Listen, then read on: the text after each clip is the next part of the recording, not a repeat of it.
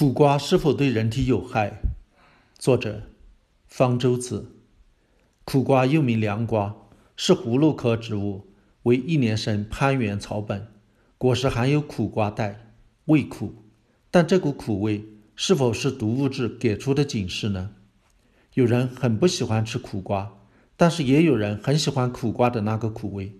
那么苦瓜是不是对人体有害呢？我们觉得苦的东西。往往是含有一些有毒物质，这是我们人体保护自己的一个本能，提醒我们这个东西不能吃或者不要多吃。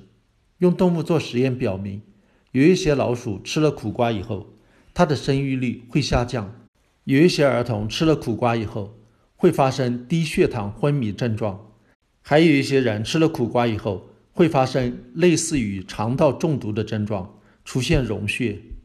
我不是说你从此就不要吃苦瓜了，但是要注意苦瓜的副作用，最好少吃，尤其是儿童，应该避免吃苦瓜。